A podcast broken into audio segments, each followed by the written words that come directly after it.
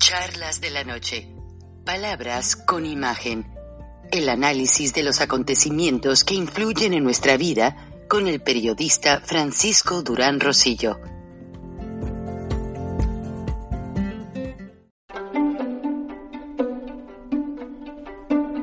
Frank Durán Rosillo eh, te saluda y los saluda a todos ustedes, su amiga María Celeste Raraz, para invitarlos a que se suscriban a mi canal de YouTube María Celeste Raraz, tal como mi nombre, donde les informo todas las semanas eh, sobre entrevistas que tienen un tema que ayuda a mejorarnos como personas y de paso son interesantes.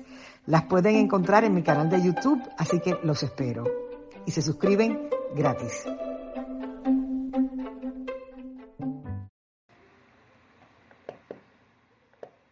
Recording in progress. Resulta que ahora que está tan de moda, que al presidente mexicano le molestan los amparos de parte de los ciudadanos, que en un intento desesperado por poder tener un derecho, es el único recurso que han encontrado los mexicanos para poder superar una situación, ya sea encontrar una vacuna para un menor de edad o lo que es más difícil, poder encontrar la solución a una postura un tanto corrupta en el manejo o más bien manipulación del sistema judicial mexicano. Recuerden que acaban de declarar a México una de las naciones más corruptas en el mundo, tristemente. Y saben que el estudio que se hizo en inglés detalla que una de las razones más contundentes por las cuales en el sistema judicial mexicano existe tanta corrupción es en ambas partes, tanto en los funcionarios como en los abogados. Y tristemente muchos abogados se gradúan de panzazo, no estudian bien, siendo que el derecho constitucional, el, derecho civil, eh, eh, todas las leyes de los códigos penales, los códigos civiles, son bastante interesantes para estudiar y sufragar y llevar todo un proceso. No, no estudian porque su mentalidad ya es de que siendo amigo del juez, amigo del secretario del juzgado, amigo de fulano de tal, pueden tener el caso controlado. Cuando un abogado va a ver a un cliente, le vende el miedo, y lo primero que hace antes de pedirle las evidencias, en la mayoría de los casos, y estoy transcribiendo la traducción de lo que dice el estudio basado en acotaciones de entrevistas con personas afectadas, es que los mexicanos clientes de un abogado lo primero que dicen es que en lugar de pedirles evidencia, documentos, no, les piden dinero mire, necesito tanto para darle al secretario del juzgado, tanto para callar a fulanito, tanto para perengano, o sea, empezar a repartir y embarrar dinero para que el caso no prospere en contra de la persona y poder manejar la situación. Qué triste, qué triste y ahora pues vemos todo lo que pasa. Los carteles de las drogas impunes. Me han pedido mucho que vuelva a poner este video porque la audiencia no lo cree.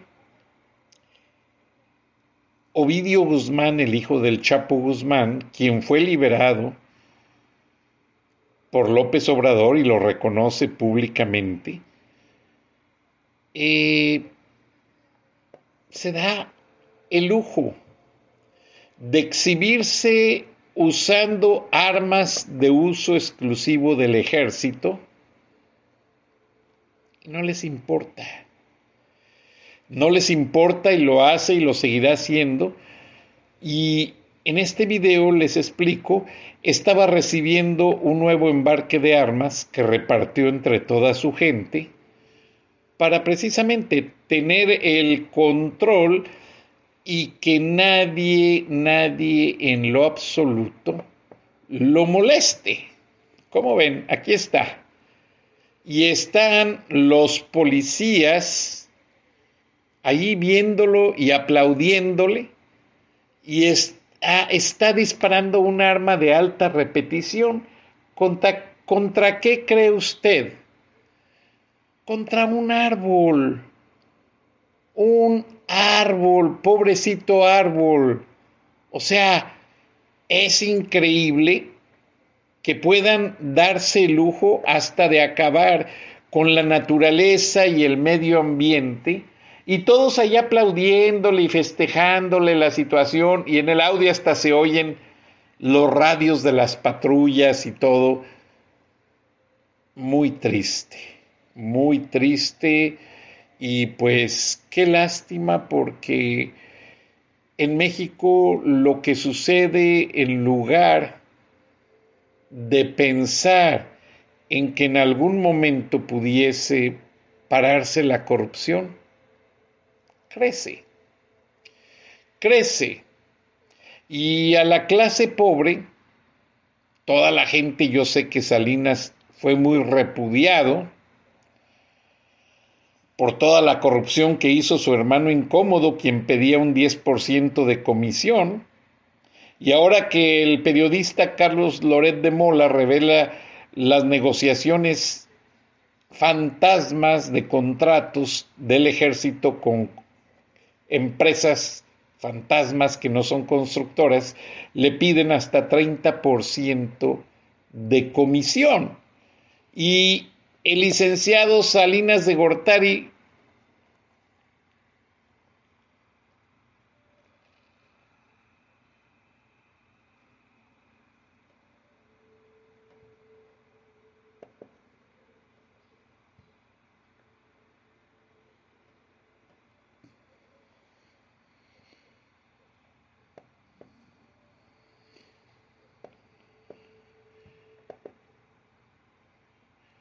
perdón,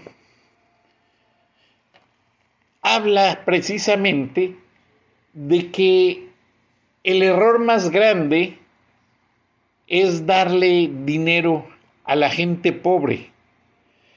Él dice que siempre en su administración reconoce que trató de crear una clase media, pero impulsó programas sociales para que la gente abriera pequeñas empresas y después de eso sí ayudar a los pobres, pero con medicamentos, con fondos de ayuda para estudiantes, no dar dinero a manos llenas. Pero parece que veía lo que se venía cuando ya era presidente de México. Sí, también cometió errores y horrores, pero qué barbaridad. Ahora veamos lo que dice un general comandante en jefe del Pentágono, básicamente sobre a quién sirve un ejército y sirve de ejemplo. Lean el subtitulaje. Somos únicos entre los militares. No tomamos un juramento a un rey o a una reina, un tirano o un dictador. No tomamos juramento a un individuo, el jefe del Estado Mayor de Estados Unidos afirma que el ejército jura defender la Constitución y no a un dictador. Podemos venir y podemos ver las reliquias y las cosas a través de los ojos, voces e individuos que soportaron tanto por la causa y por la libertad, y su devoción es implacable la Constitución de los Estados Unidos, la moral de la estrella del norte, para todos nosotros los uniformados, es ese documento al que se da el propósito de nuestra creación, ese documento el que da propósito a este museo y nosotros lo apoyamos. Estamos dispuestos a morir por él y pasarlo a las próximas generaciones. En ella están las ideas y los valores que fundan y componen a esta gran nación. Un experimento de una gran nación, los Estados Unidos de Norteamérica, y el modelo de ejército que por el más de 200 años desde el 14 de junio de 1775 ha sido un gran modelo para todos. Y con eso me refiero a la constitución de los estados, a la constitución de la libertad. Pueden ver que somos únicos entre los ejércitos, somos únicos entre los militares. No tomamos un juramento a un rey, a una reina, a un tirano o a un dictador. No tomamos un juramento a un individuo. No, no tomamos un voto de un país, una tribu o una religión. Hacemos un juramento a la Constitución y a cada soldado que está representado en este museo, a cada marino, aviador, marino y guardacosta, que protegerá y defenderá este documento, así como a su territorio. Y estos comentarios del militar más poderoso de los Estados Unidos dan muestra de lo que significa mantener un ejército libre, un ejército que no necesita dinero o condicionamientos de las leyes para estar asociado a un gobierno, a un proyecto político. Repetí toda la traducción porque este programa sale en radio y es importante, como estaba subtitulado, es importante que nuestra audiencia de radio capte perfectamente el mensaje. Pero a lo que más me refiero en esta charla de la noche es que, tristemente, no se está llegando a ninguna parte. Durante esta famosa cuarta transformación. Los niveles de pobreza son alarmantes, no hay medicamentos, la violencia crece, al igual o paralelamente a la ingobernabilidad. México tiene un presidente que se ha dedicado completa y enteramente a manejar al país en la dirección opuesta de lo que él tanto dijo que iba a defender. Ya no me gusta ni mencionar su nombre, porque es un dictador, pese a que fue un presidente electo democráticamente, le falló y le está dando la espalda al pueblo de México. Le falló a la constitución. Incluso al, al, mismo ejército le está fallando, porque él tiene un proyecto de nación de que cuando México se convierta en Estado bolivariano, la Guardia Nacional va a convertirse en la primera fuerza militar y va a ser la que va a tomar, la que va a tomar por sorpresa al ejército mexicano, a los militares de carrera. Y mire que conozco a muchos amigos militares de carrera y algunos no lo creen. Tristemente el ejército del pueblo está dividido entre los que verdaderamente aman a México y los que se están sirviendo tristemente de los dineros de la nación de la manera más vil y más corrupta. Es triste, es triste, completamente triste.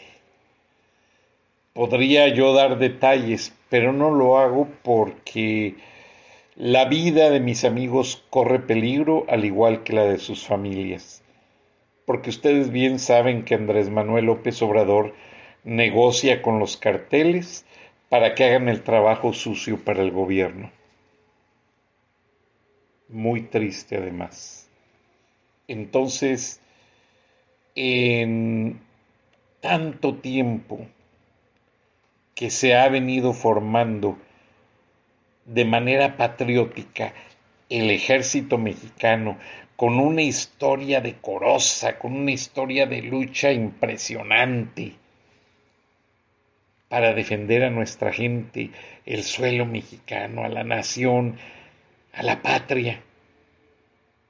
Este señor en pocas horas lo echa a perder y lo pone a disposición de las dictaduras de Maduro y Díaz Canel, porque dichos por los mismos militares, cuando estuvo López Obrador mandando barcos con ayuda de medicinas y alimentos a Cuba, también mandó grupos de golpeadores, mandó armas, mandó militares, mandó estrategas para disolver todas las manifestaciones. Si ustedes ven, Cuba está más reprimido que nunca por la fuerza paramilitar. es lastimosamente triste, porque esto ya no se ve que esté cambiando.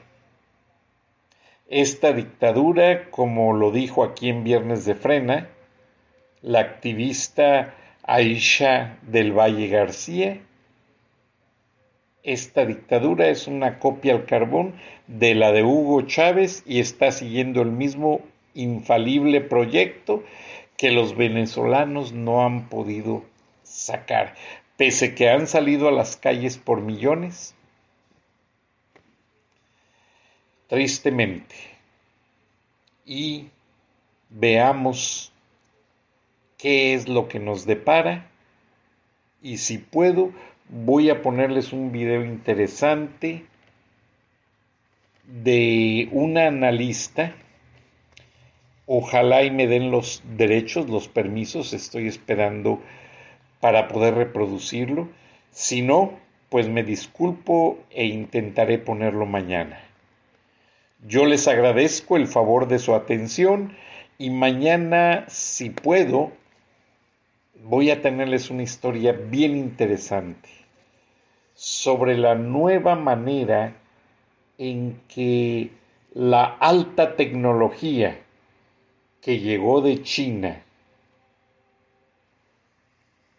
tristemente a México, la van a utilizar para reprimir, van a ser una dictadura digital, igual que en China, Cuba y Venezuela, va a haber internet por pocas horas y para manipular a todos lo van a cortar por parte del gobierno a la hora y como se les antoje.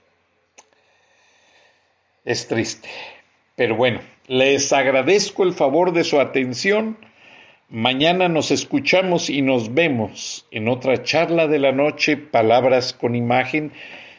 Quédese a ver el video, que yo creo que sí voy a tener la autorización y mañana o hoy mismo me dan sus comentarios diciéndome lo que piensan sobre esta situación, porque es preocupante. Gracias, buenas noches, nos escuchamos y nos vemos mañana. Recording stopped. A mis amigos de radio que nos escuchan en nueve estaciones rurales de Idaho, norte de California, Nuevo México y Arizona, les pido de favor que busquen este programa de hoy en YouTube, ya que allí estamos dándoles los videos que les anuncié y vale la pena que los vean porque luego me escriben y me preguntan, oye, pues yo escuché la narración pero no pude ver el video. Busquen en YouTube charlas de la noche, palabras con imagen y ahí van a ver el, programa completo, van a ver al Chapito disparando las armas, con los policías ahí viéndolo y aplaudiéndole, van a ver todo lo que les dije, más al final si logré el permiso de la cadena CBN News, donde denuncian cómo el gobierno de López Obrador le abre la puerta a China para que maneje toda la dictadura digital. Véalo porque vale la pena que lo sepa. Buenas noches y nos escuchamos y nos vemos mañana. Hasta entonces.